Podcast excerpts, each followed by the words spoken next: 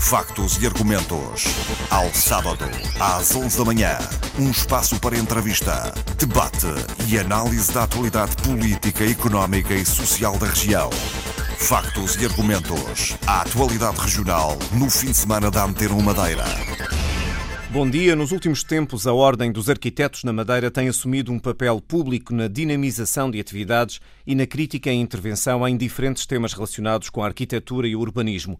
Causas como a demolição da antiga padaria em São Roque, ou a petição pública contra o projeto do Savoy, ou ainda a promoção de um concurso para a criação de uma casa para as Ilhas Selvagens têm marcado a atualidade e definido a postura da Delegação da Madeira desta ordem profissional, liderada pelo arquiteto Rui Campos Matos, convidado do programa de hoje. Bom dia, arquiteto Rui Campos Matos, bem-vindo à Antena 1. Bom dia, obrigado pelo convite. Comecemos eh, pelo tema desta semana que findou. Eh, a ordem decidiu não avançar com a petição pública contra a volumetria do Hotel Savoy. Porquê?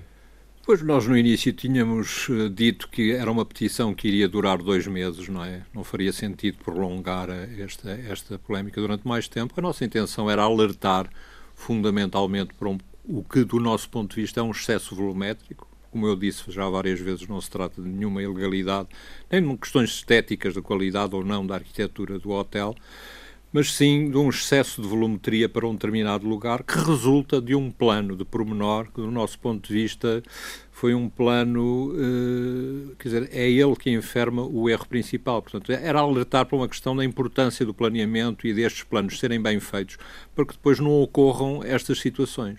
Tivemos dois meses, tivemos mil e poucas assinaturas, mil e vinte e poucas, Uh, significa que houve alguma participação, mas não o suficiente. Não é? A sociedade civil não está suficientemente interessada no tema para que isto avançasse para a Assembleia Regional. Nós tínhamos posto a meta de 2 mil assinaturas. Eh, não o conseguimos, não conseguimos, pronto, mas cumprimos o nosso papel. Estava à espera que isto acontecesse, eh, uma vez que as pessoas se manifestam nas redes sociais, manifestam-se em diferentes fóruns e depois, neste momento de assinar uma petição, não assinam. Estava à espera deste desfecho. Eh, eu, para lhe dizer com franqueza, eh, não tinha, não tinha a certeza sobre o que se iria passar, não é? Eh, há, de facto, um grande ruído na, na, nas redes sociais. Às vezes a comunicação social também faz e amplia, digamos assim, esse ruído. Eu não fazia a mínima ideia do que, da, da quantidade de pessoas que iriam aderir ou não.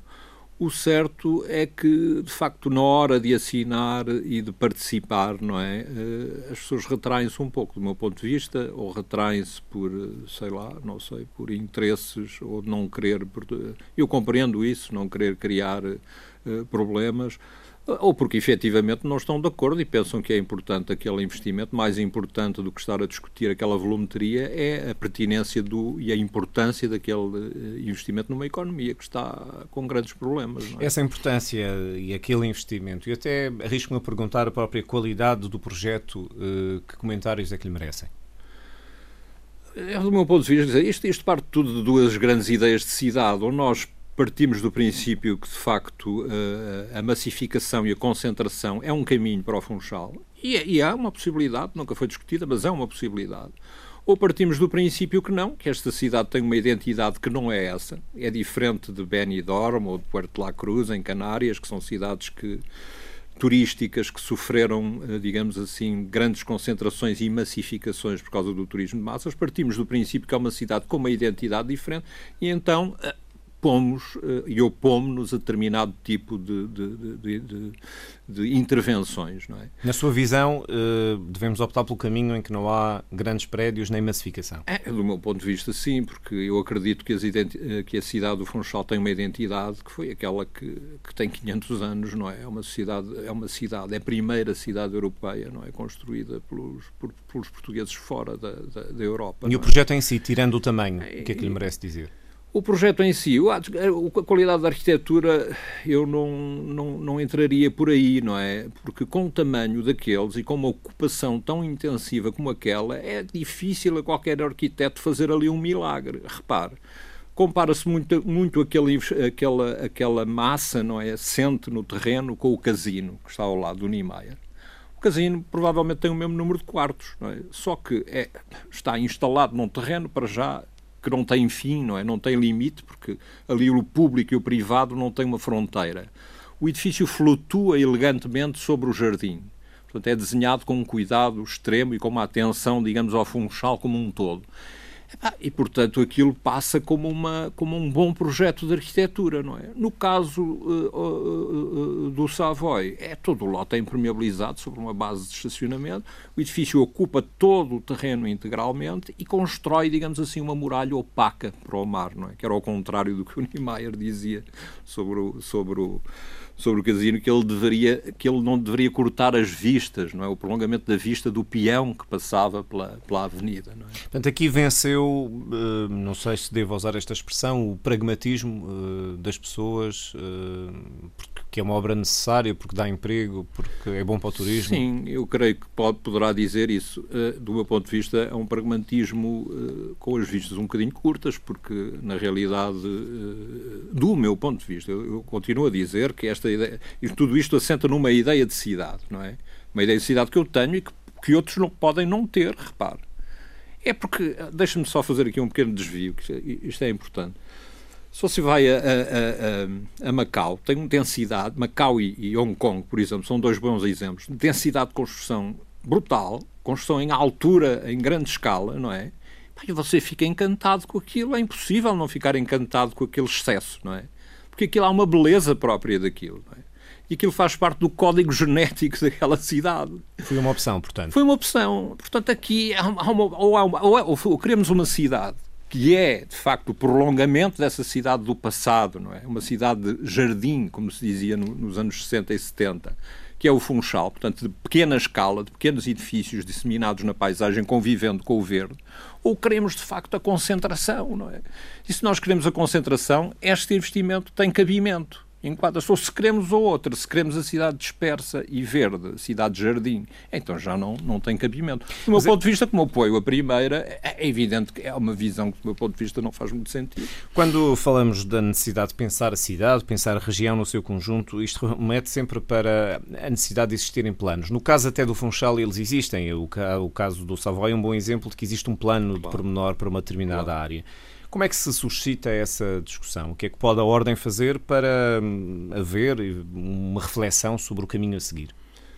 A Ordem tem, a Ordem tem alertado para esses problemas do, do planeamento, não é? As nossas atividades vão muito nesse sentido, não é? Repara, nós fizemos uma exposição sobre o importantíssimo, um dos primeiros planos diretores municipais do país, que foi o Funchal, nos anos 60, 70, na transição dos 60 para os 70, o plano do Rafael Botelho. Fizemos uma exposição alertando exatamente para a importância que é esse planeamento, não é?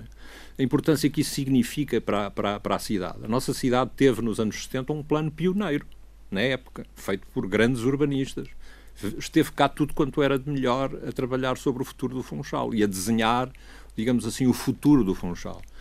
E, portanto, isso é muito importante. E é preciso que depois os planos de hierarquia inferior ao plano geral, não é? Respeitem, a, a, digamos, a ideia de cidade que está contida nesse plano. Mais uma vez, repare, lá está, a ideia de cidade. Mas não há, no fundo, nada que impeça eh, uma autarquia, esta ou qualquer outra autarquia na região ou no país, de seguir hum, o caminho porque a sociedade civil não tem um poder vinculativo de, de intervir nos planos, no debate sobre os planos, ou tem? Há, um, há um período de discussão em que, de facto, as pessoas podem intervir, não é? Que, infelizmente, não é muito participado. É um período que, normalmente, não é muito participado e a prova está aqui, não é? Eh, eu faço também o meu meia-culpa aqui, se calhar devia ter sido mais discutido na altura em que este plano surgiu, deveria ter havido mais participação. Eh, eh, a ordem dos arquivos, esta direção não estava na ordem nessa altura, foi na antiga variação da Câmara, não houve de facto nenhuma, nenhuma, nenhuma intervenção. E o plano que se aprovou é, de facto, um plano que contraria os princípios que estão no plano diretor, porque, repara, duplica a, a, capacidade construtiva do terreno, não é? E um plano de pormenor, em princípio, um plano de hierarquia inferior, não contraria o plano de hierarquia superior. O que ele faz é fazer pequenos ajustes, não é? É para isso que se, é por isso que se chama de pormenor. Fazer pequenos ajustes numa determinada área da cidade, porque o plano de pormenor abrange tudo, uma área enorme. Arquiteto Rui Campos Matos, olhando precisamente para a Avenida do Infante, eh, para quem olha para o lado da, da, avenida onde está a ser construído o Savoy, eh, vê eh, um conjunto de outros edifícios, também grandes, elevados, altos. Uhum. E do outro lado, as casas originais, algumas até com, com história. A sua opinião é que devíamos estar no meio termo entre o que está de um lado e o que está do outro? A minha opinião é que, exatamente, devíamos, devíamos encontrar ali um equilíbrio, não é? Não afugar a pequena construção que ainda Porque não há só lá o Savoy, há outros há, edifícios outros, que, estão outro, foram e há, construídos. E há memórias e vestígios, como o Paulo bem sabe, de outros tempos. Aliás, já próprios, nós próprios já fizemos um programa sobre aquela zona. Há vestígios de outros tempos ali, não é? Ainda, ainda a Quinta da Penha de França, a Pequena Igreja, toda aquela zona ainda respira um pouco do que foi esse passado. E, curiosamente, esse, é esse passado que faz o encanto daquela zona. Os turistas vão ali ver aquilo, fundamentalmente, não é? E, portanto, quando nós, eh, ao pé desse passado, construímos em grande escala, em grandes proporções, depois corremos o risco de esmagar essa, essa, esses vestígios, não é? Ou pelo menos de os descaracterizar. É? Este exemplo que estamos a utilizar é geral uh, à região, é específico do Funchal ou é só de algumas zonas? Oh, Paulo, isto é, infelizmente, é, é quase uma regra. Olha, um, um bom exemplo neste caso, um mau exemplo do que aconteceu é, por exemplo, Canárias, eh, por exemplo, na ilha do Tenerife, o, o, o resort que concorria, tradicionalmente sempre concorreu connosco, que era uh, o Val de Orotava, não é? Porto La Cruz sempre concorreu com o Funchal, porque tinha um clima muito semelhante, úmido, sofria a influência dos alísios, era, era, era um clima ameno que convidava os estrangeiros a virem aqui, já desde o século XIX. E o que aconteceu foi que o turismo eh, de massas, o grande turismo, a partir dos anos 50, 60, se fixou ali, no sítio tradicional do turismo tradicional e fixou-se da pior maneira, construindo em altura em estruturas viárias e estruturas urbanas herdadas do século XVII e XVIII, não é? Portanto, apareceram coisas absurdas, são edifícios de 15 andares, que nós vemos hoje em Puerto La Cruz, é mais violento do que o Funchal nesse aspecto edifícios de 15, 10 andares ao lado de edifícios de 2. É? É, é? é, uma coisa verdadeiramente pavorosa. Eles hoje, eles próprios hoje, eh, eh, encaram essa descaracterização como uma, uma tragédia. Embora tenham, atenção, eles em, nas Canárias e, nomeadamente em Tenerife, têm cidades que são património mundial muito bem conservadas. La Laguna é património, é património da humanidade, é uma cidade belíssima. La Orotava, uns quilómetros acima de, de, de Puerto La Cruz, é uma cidade belíssima que está, que está muito bem conservada. No nosso caso concreto, eh, como é que estamos? Temos falta de planos? Temos maus, maus planos nos que existem? No nosso caso concreto, o que é que eu lhe posso dizer? Uh, temos planos, sim, temos, uh, temos maus planos e bons planos, tudo convive um pouco umas coisas com as outras. Há, sobretudo, uma certa desmobilização, do meu ponto de vista, da, da, da sociedade civil relativamente a estes, a estes problemas. E nós pensamos, como Ordem dos Arquitetos, que a nossa missão também é alertar para as coisas que pensamos que estão que estão mal. Tentar mobilizar a sociedade quando aparecem este tipo de problemas na cidade. O que, é, o que é que as pessoas pensam? Há uma petição. Se querem dizer qualquer coisa, digam. Venham à ordem, discutam. Nós trazemos pessoas para falar sobre isto, sobre a paisagem, sobre a cidade. Uh, pensamos que há de facto um déficit de, de, de, intervenção, porque a maioria das pessoas que eu falo eh, dizem, ah, de facto aquilo é um bocado demais, mas eh, qual é a solução? Mas é se calhar, e depois desinteressam-se um pouco da, da, da, coisa. Eu penso que não pode ser, nós temos que nos interessar pelo sítio, porque os principais interessados na qualidade urbanística do Funchal são os funchalenses, são as pessoas que cá vivem. É evidente que os que visitam querem vir uma, ver uma coisa diferente e com caráter, mas nós é que vivemos aqui. Há arquitetos que defendem, e, e alguns até que já que ocuparam lugares de responsabilidade a criação de gabinetes da cidade, como, como Barcelona tem, por exemplo, com uma intervenção quase vinculativa na, na aprovação de projetos. É. Esse era um, um caminho viável para a Madeira?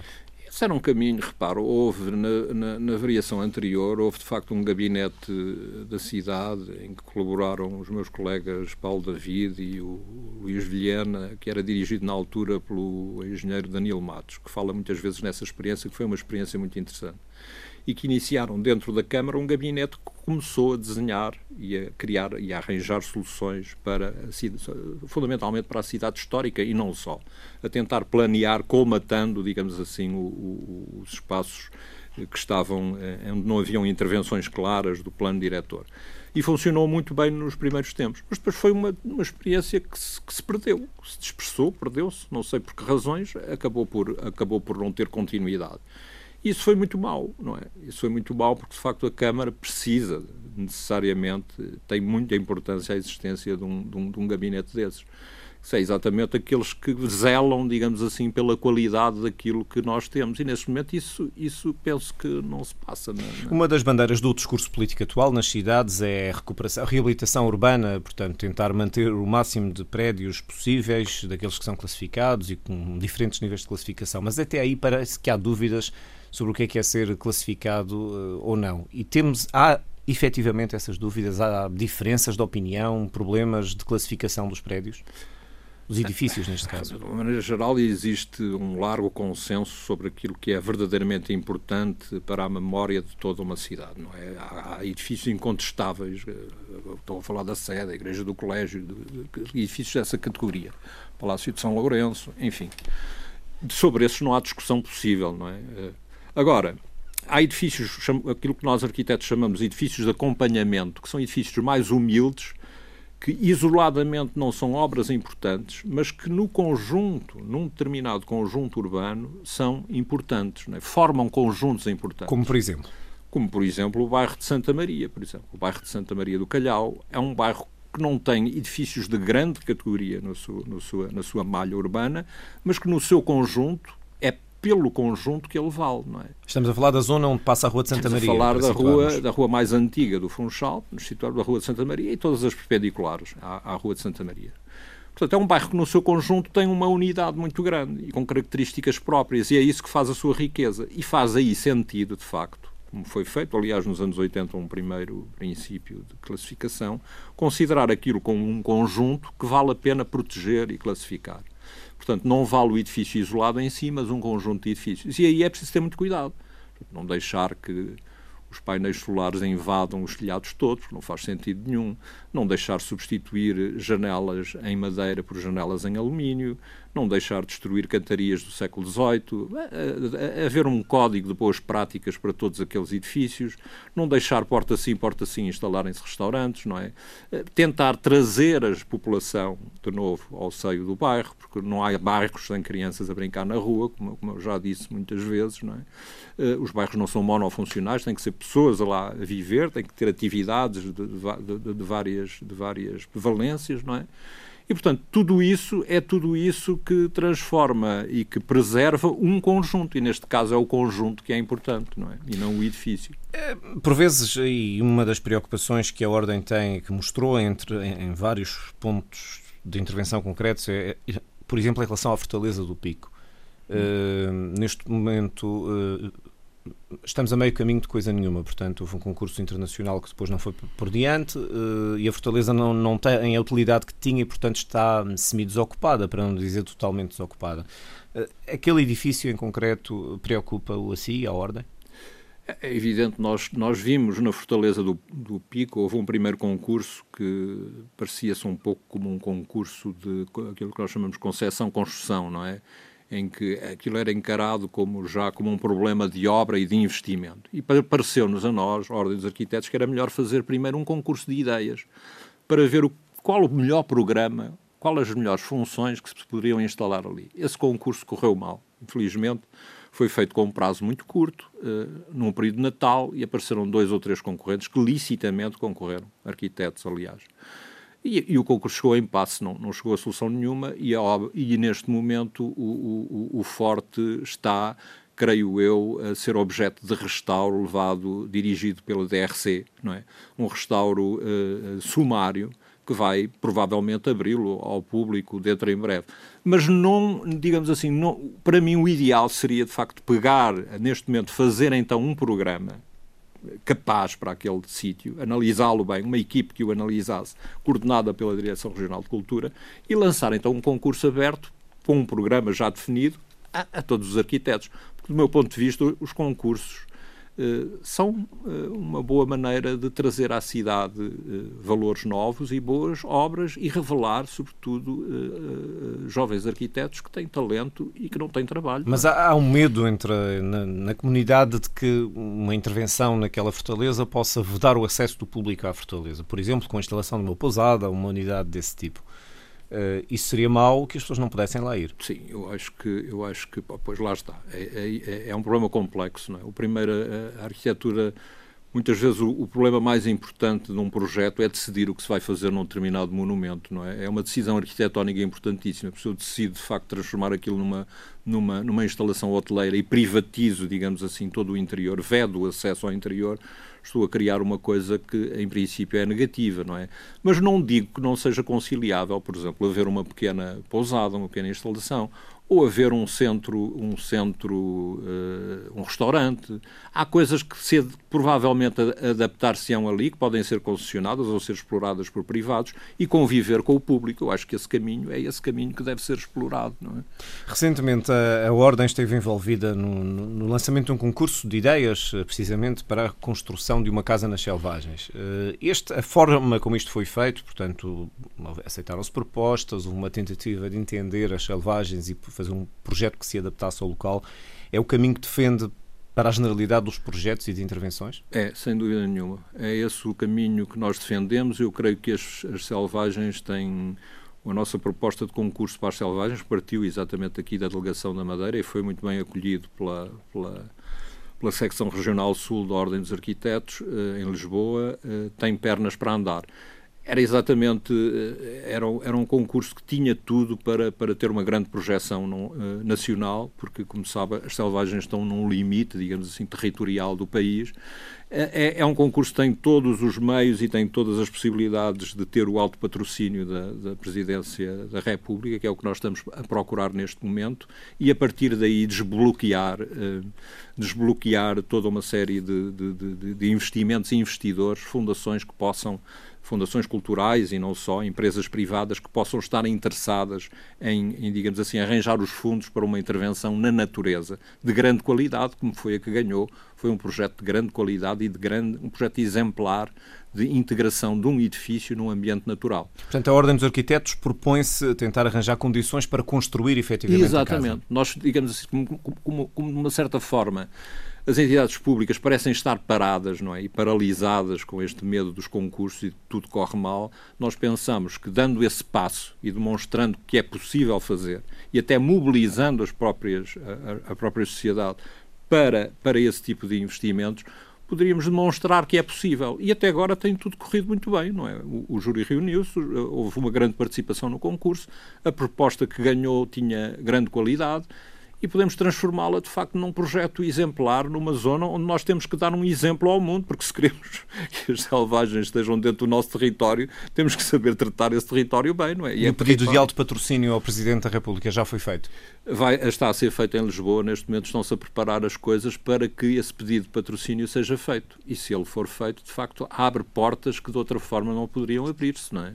Espero que a Presidência, como tem falado também já no mar, não só a Presidência, como o próprio Governo, o mar é um problema constante, que isto, isto mereça a atenção que, que, deve, não é? Porque isto é um problema também de Portugal e o mar, não é?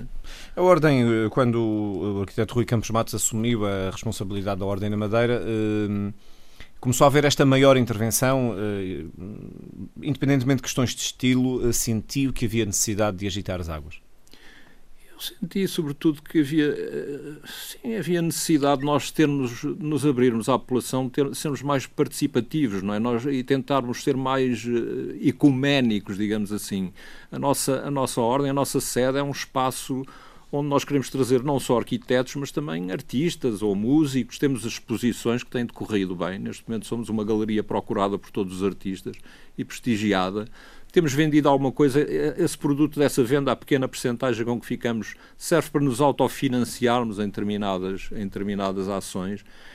E pretendemos ter uma missão cultural que prestigia a, a, a, a, ordem dos arquitetos e a própria classe, não é? Eu penso que é muito essa a função do, de uma ordem, muitas vezes mais do que corporativa, estar sistematicamente a defender os direitos de uma classe profissional, ver aqueles pontos em que o interesse da classe cruza com o interesse público e, e aí, nesse, no lugar desse cruzamento, tentar fazer qualquer coisa de positivo, culturalmente positivo. Não é? Quantos arquitetos é que existem na Madeira? Cerca de 250 arquitetos neste momento na Madeira. E há trabalho para todos? Não. Uh, neste momento, infelizmente, ainda estamos numa situação em que uh, não há trabalho para todos. Há uma grande precariedade, há uma grande degradação no mercado de trabalho, no, em honorários, não é? Eh, portanto, há grandes dificuldades, sobretudo para os arquitetos mais novos que se querem instalar, eh, há uma, há uma grande dificuldade, não é? Porque não há o trabalho que havia, como é sabido, não é? Antes da crise se desencadear e as coisas ainda não se ainda não ainda não se ainda não recuperaram, não é? E há muito trabalho e muito espaço para essa recuperação, porque de facto há muita coisa a reabilitar e a recuperar. É esse o caminho, reabilitar e recuperar, porque de novo não tem surgido muita coisa, de facto. É, eu penso que é fundamentalmente esse de recuperar e reabilitar. É o trabalho, neste momento, mais necessário.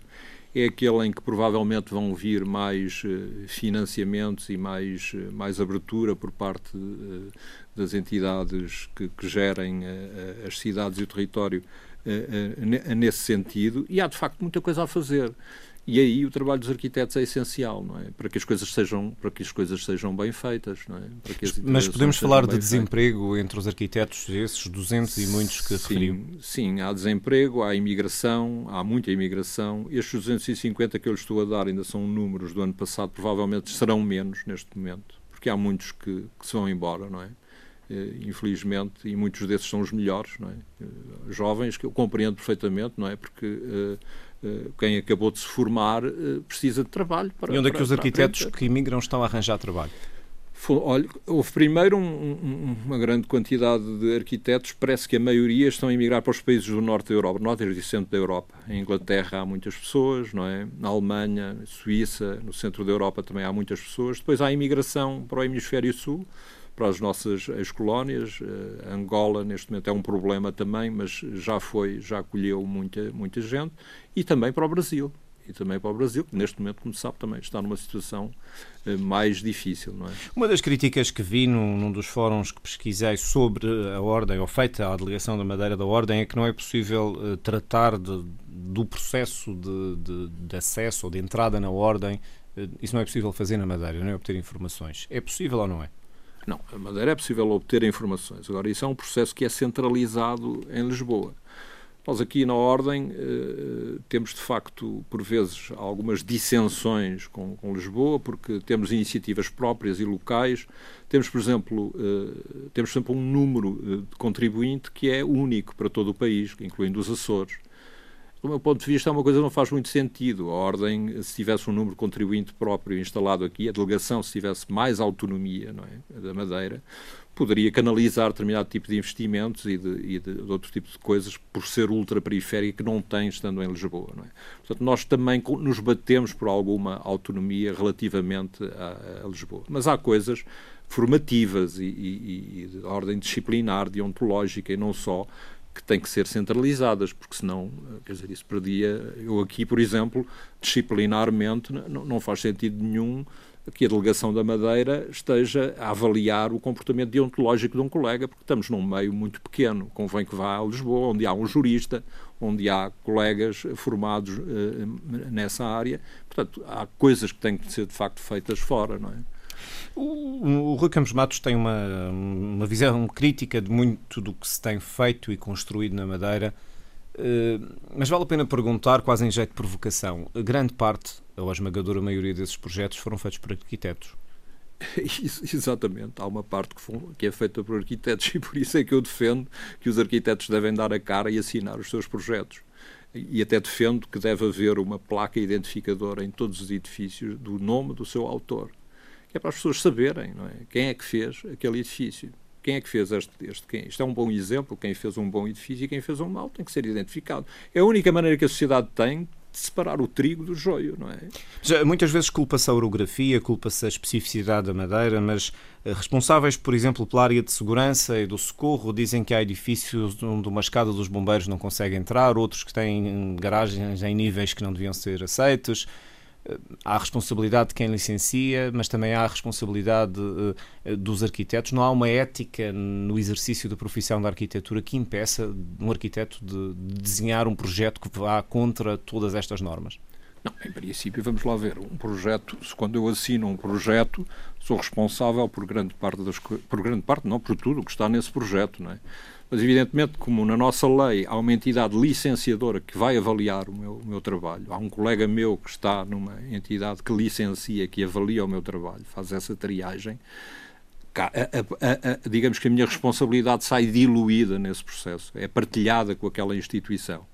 Agora, evidentemente, há coisas que hoje em dia a lei não permite fazer e, de facto, isso não posso. Eu não posso fazer uma fachada num edifício de 7, 8 pisos não acessível por, um, por, um, por um carro de bombeiros, por exemplo. Em determinadas situações, um edifício não acessível aos bombeiros. Eu não posso fazer isso, nem posso criar edifícios sem encaminhamento de, de, de, de segurança e saídas de segurança em incêndio, que tem que respeitar uma legislação que é difícil porque é muito dispersa e muito e muito e muito muito tortuosa muitas vezes mas tenho que cumprir com essas leis, não é? Mas a orografia da Madeira torna difícil cumprir todos esses regulamentos e leis que, que, são, que, são, que existem? Torna, em certas situações, torna mais difícil, não é? Sobretudo agora eh, há situações, em, sobretudo situações de reabilitação, nós estamos a confrontar com isso diariamente, que é a lei criou uma janela de exceção a, nível, a, muito, a muitos níveis, de, de, não só de comportamento térmico dos edifícios, de seguranças contra uh, determinado tipo de riscos ou de acessibilidade para pessoas com dificuldades de mobilidade, criou uma, criou uma janela de exceção para a reabilitação. É? E, portanto, isto tem gerado situações de algum conflito com, com, com, os arquitetos. Muitas vezes não se sabe o que é possível o que não é possível fazer. Não é? Uh, a nossa lei, sabe, tem, tem, tem problemas uh, gravíssimos. Há uma floresta, há neste momento uma floresta legislativa de milhares de portarias, decretos, isto e aquilo, que tornam dificílimo uh, fazer um projeto de arquitetura. Eu diria mesmo que é impossível fazer um projeto 100% legal porque há sempre qualquer coisa que não é cumprida num, num determinado projeto. Tal é a, a, a, complexidade da lei que é muito difícil chegar a um projeto. Agora, o arquiteto tem que fazer aquilo que, que a sua consciência dita que é o melhor. E, sobretudo, responsabilizar-se por aquilo que faz, porque assina o projeto. E esta responsabilização, a lei tem-na tornado cada vez mais, cada vez mais grave e cada vez mais onerosa para, para o arquiteto. Atenção. Mas depois a estética é sempre discutível, não é? E depois a estética é uma coisa que é sempre discutível, não é? Mas que tem regras, não é? É evidente que depois há o gosto, não gosto, a cor, a cor não devia ser aquela, o restauro foi mal feito, aquilo é um crime, aquilo é uma marragem. Isso é o que todos falamos uh, todo o dia, não é? Muitas vezes não tem nada a ver com o cumprir, com o cumprir a lei. Mas esse é um interesse estarmos vivos e vivermos numa, numa cidade com ruídos, com ideias diferentes. A arquitetura é uma arte pública, portanto está sujeita constantemente à crítica pública. Não é?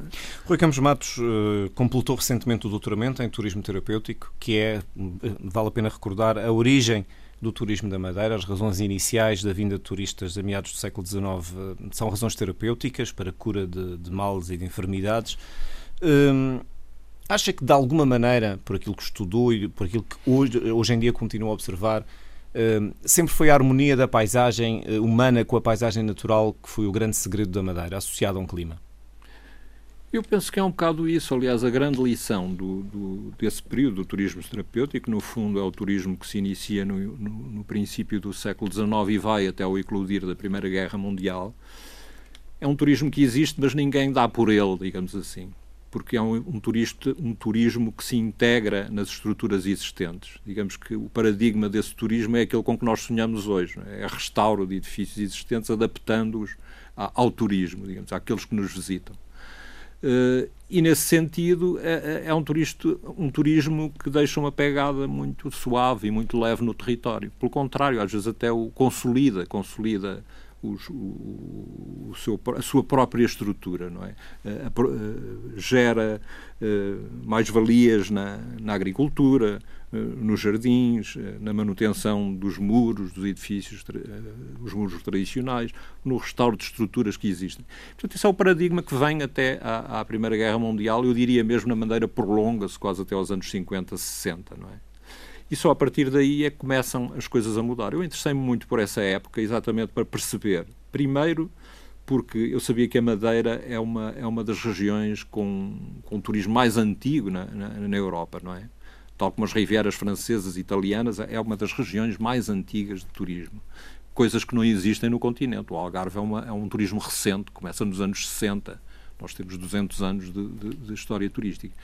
Portanto, é um, é um laboratório onde se fizeram experiências turísticas muito interessantes e é muito engraçado ver essa evolução, é? como é que o turismo se transforma, como é que ele surge e como é que ele se relaciona com o território. Sem nós percebermos a origem, não é? Depois é muito difícil compreendermos para onde é que ele pode ir e que lições é que esse passado tem que nos pode dar. Nos, o que é que nós podemos aprender ali? É? Acha que corremos o risco de perder algum desse equilíbrio entre a paisagem edificada e a paisagem natural nos dias de hoje? Eu penso que sim, não é? Se não tivermos atenção, se não tivermos atenção precisamente a esse, a esse passado, àquilo que é a nossa identidade, aquilo que nos caracteriza, aquilo que nos faz diferente de outros, não é? Aquilo que nos faz diferente do Algarve, Benidorm, sei lá, de qualquer outro ponto do mundo. Se não tivermos em atenção isso, acabamos por ficar iguais aos outros. E, iguais aos outros, depois é mais difícil competir neste mercado. Mas acha que quando se vende muito a Madeira como um espaço de natureza, um espaço de turismo ativo, vende-se pouco o turismo patrimonial, cultural também? Sim, vende-se pouco. Eh, repare, esse turismo ativo, esse turismo de natureza é importantíssimo. Nós temos essa mancha de Laurisilva, que é um valor absolutamente incalculável, é uma joia, não é? é mas isso é, é, é paisagem natural não é a paisagem com que nós vivemos no dia a dia, não é a paisagem das nossas cidades, nem a paisagem das zonas periurbanas, das periferias urbanas. Nós não, infelizmente, se calhar não vivemos no meio da Laurisilva. Portanto, nós temos que valorizar também a paisagem que vivemos cotidianamente e temos que valorizar, sobretudo, aquilo que herdamos, o construído pelo homem, a paisagem artificial. Portanto, se queremos também, paralelamente à joia que temos no coração da ilha, que é, que é a Laurisilva, vender também o que é uh, o nosso passado, o que é a nossa história, o que é que nós fizemos aqui de brilhante e único, não é? E algumas dessas coisas ainda estão bem preservadas? E algumas dessas coisas ainda estão, felizmente, não é? Quer dizer, temos estruturas urbanas ainda totalmente preservadas, mas que correm riscos agora, que se não, se não pegarmos nelas, corremos o risco daqui a alguns anos não termos nada, não é? Rui Campos é Matos, para que não tenhamos a ideia de que a sua visão é, é saudosista de um tipo de arquitetura do passado ou de qualquer período mais antigo da história, dos lugares que hoje existem na cidade, na Madeira, construídos recentemente, há algum onde gosto de estar, como arquiteto? Portanto, lugares de construção recente, portanto, estamos a falar lugares eh, praças, consolidados, praças, avenidas, olha, edifícios. Vou-lhe citar, vou citar um bairro, se calhar vou, vou, eh, as pessoas vão achar estranho eu dizer uma coisa destas, mas um sítio que eu acho que é agradável viver e é agradável estar é o bairro da Nazaré embora seja um bairro social, é um bairro todo ele desenhado, bem pensado, com árvores, com espaços verdes, com espaços públicos. Mas foi uh, concebido nos anos 70, foi portanto, concebido, não é recente. Não, é recente, quer dizer, digamos que não é uma coisa acabada de fazer. Eu, se quer que lhe diga, tenho dificuldade em encontrar uma, uma, uma zona urbana desenhada recentemente, uh, não me estou a lembrar de nenhuma, onde, onde onde eu encontro essas características, onde eu possa dizer, bom, isto foi uma, uma solução bem feita, mas se calhar é por, repare, não estou a dizer isto criticamente, nem desesperadamente, é que é tudo mau. Eu fui apanhar você, apanhou-me aqui num momento em que de facto não me ocorre nenhuma. Mas, mas isto traduz um pouco a visão global, a sua visão global, é que se tem dificuldade de se lembrar de um sítio, é, é, porque se calhar na memória não existem muitos. Não existem A tendência muitos. está a ser para é. retirar o espaço de lazer às pessoas. Espaço é um, livre, espaço ao ar livre. É um, é um pouco isso, é um pouco isso. Repare, e talvez porque o lugar onde de facto eu me sinto bem é na estrutura antiga da cidade. No fundo é mais rica, é que tem mais a ver connosco, não é? E onde as pessoas você sente-se bem em, em, na Avenida Arriaga, sente-se bem nas ruas estreitas do bairro de Santa Maria ou de São Pedro. São ruas bonitas, uh, simpáticas, onde as pessoas uh, passeiam. A cidade tem a praça do, do, do, do, colégio, não é? Essa estrutura antiga, não é? O que nós herdamos da estrutura antiga acaba por ser o sítio mais agradável de se viver. Repara, aquele eixo todo que vai da Sé, o eixo comercial do Funchal, que é, que é de várias épocas. Tem a intervenção do Fernão Ornelas com a, com a, com a, com a Fernão Ornelas, com a rua Fernão Ornelas é um eixo vivíssimo e belíssimo de, de, de, passar. Qualquer turista, qualquer pessoa que vem de fora, fica encantado com aquilo, sai da Sé e vai a pé por toda aquela zona comercial, passa em frente do Bazar do Povo, atravessa a Fernão Ornelas, encontra o mercado, peças modernas misturadas com antigas. É uma cidade viva e extremamente rica. Sei que o Rui Campos Matos não é foi um crítico da, da obra de contenção da frente marítima do Funchal, estamos a falar da zona portuária. Hum, não querendo reeditar uma polémica, resultou tudo, toda aquela intervenção resultou numa praça, uma praça uhum. de dimensões consideráveis, com um jardim que curiosamente é frequentada por centenas e milhares, mesmo milhares de pessoas numa semana, num fim de semana. Eh, às vezes o resultado eh, das coisas não, não é aquele que se espera e, no fundo, as pessoas gostam mais do produto final, mas continua a ser um mau projeto do seu ponto de vista. Do meu ponto de vista, continua a ser um, um mau projeto, embora, evidentemente, quando as pessoas lhes é dado um espaço público, lhes é dado um espaço aberto, onde é agradável estar, não é? As pessoas vão e fazia ocupam, falta. E, fazia, e, faz, e faz falta, mas repara, ó, ó, ó Paulo, o, o, o, campo, o antigo campo, a antiga praça académica, o campo de Almirante Reis, era um, era um jardim grande, de grandes proporções. Existiu, aliás, lá um campo de futebol, aquilo serviu para tudo. Mas era um jardim esplêndido se fosse bem aproveitado, se não tivesse começarem a instalar coisas e a crescer para cima daquele jardim. Era um espaço riquíssimo, que era ligado, por sua vez, ao Parque de Santa Catarina, que é outro espaço, outro jardim lindíssimo, um dos jardins mais bonitos nas cidades que eu conheço, que tem aquela relação com o mar extraordinária e de vista sobre a cidade. Esses dois espaços estavam articulados por uma avenida 50 metros de largura, repare que é uma coisa extraordinária, que era o passeio que o Ventura Terra desenhou, arborizado, que teve um desenho, um desenho de recuperação feito nos anos 40 pelo paisagista Caldeira Cabral, que é também uma coisa maravilhosa se tivesse sido feita, que era arborizar toda a frente junto à praia. Esse passeio Estamos que unia, da Avenida do Mar. Da Avenida do Mar. Esse passeio que unia estes dois espaços livres era uma coisa extraordinária. E quando eu, o que eu critico fundamentalmente nem é a criação de mais espaço público, é, é o ter deitado fora, ou ter esquecido, ou relegado para o segundo plano o passado destes dois espaços, não é? Que são os espaços que funcionam. Mas gosta daquela praça, gosta da Praça do Povo.